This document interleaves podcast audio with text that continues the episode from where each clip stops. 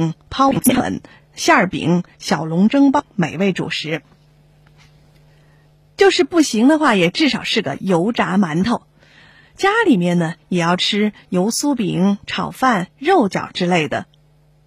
未曾料想到的是，这些所谓的花样主食啊，确实能够让人感觉饮食真丰富。但是同时呢，也失去了吃主食的意义所在，这对于健康是有害无益的。粮食的特点是淀粉多而脂肪极少，含钠量也非常少，比较清淡。这种清淡的主食啊，配上味道丰富的菜肴，恰好能够为人体提供均衡的营养。东方饮食的最大优点之一呢，就是用清淡的主食来搭配味道丰富的菜肴。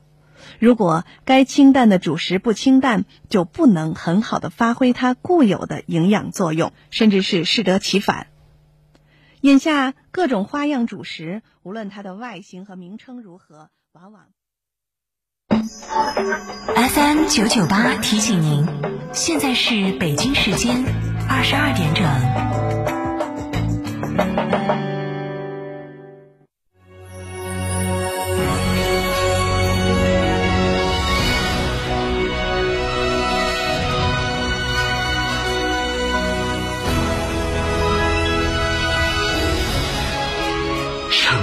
声音 FM 九九点八，成都电台新闻广播。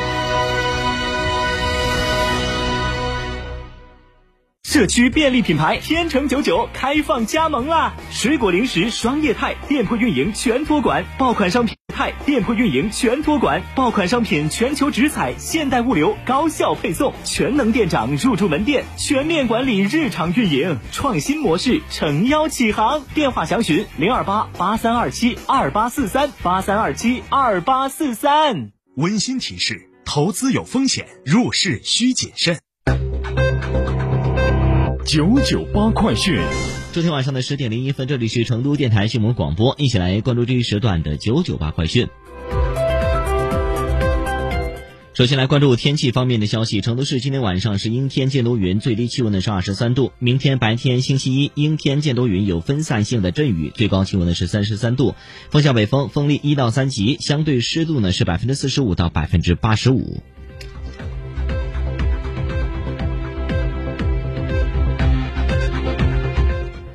来关注本地方面的消息。记者从成都市就业服务管理局了解到，二零二一年第二季度，成都各级公共人力资源市场提供各类岗位五点六八万个，求职登记二点二八万人，每一百个成都求职者可选择的岗位有二百四十九个。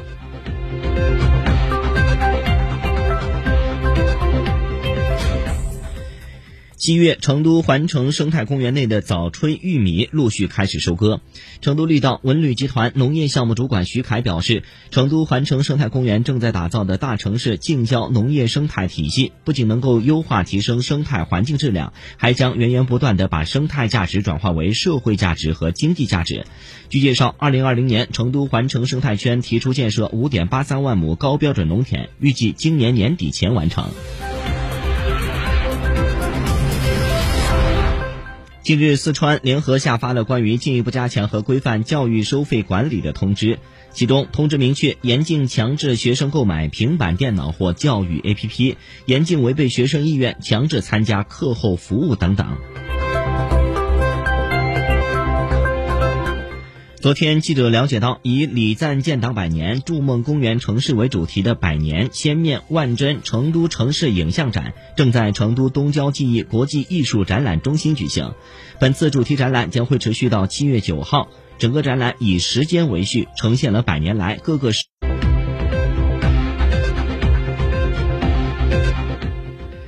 截至二零二一年七月二号，三十一个省、自治区、直辖市和新疆生产建设兵团累计报告接种新冠病毒疫苗十二万八千三百一十七点五万剂次。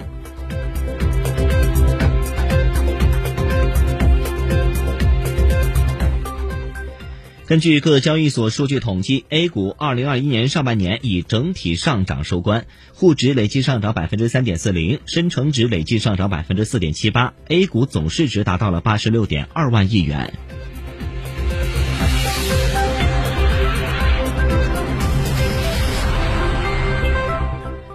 据中国载人航天工程办公室消息，北京时间七月四号八时十一分，航天员刘伯明成功开启天河核心舱节点舱出舱舱门。截至十一时零二分，航天员刘伯明、杨洪波身着中国自主研制的新一代飞天舱外航天服，已先后从天河核心舱节点舱成功出舱，并已完成在机械臂上安装绞线位器和舱外工作台等工作。后续将在机械臂支持下，相互配合开展空间站舱外有关设备组装等作业。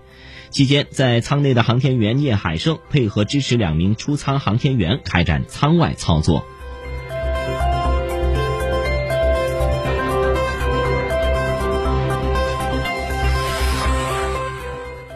记者从海南海口海关了解到，自去年七月一号海南离岛免税政策调整以来，一年来离岛免税商品销售额同比增长两倍多，达到四百六十八亿元。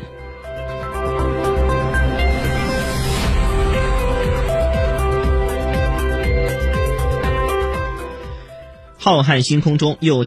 浩瀚星空中又星添一颗中国科学家星。以中国古生物学家张弥曼院士命名的小行星“张弥曼星”。日前，国际小行星命名委员会发布公告，将中科院紫金山天将中科院紫金山天文台发现的国际编号为三四七三三六号小行星正式命名为“张弥曼星”。今年八十五岁的张弥曼院士长期从事比较形态学、古鱼类学、中生代晚期及新生代地层、古地理学及生物进化论的研究。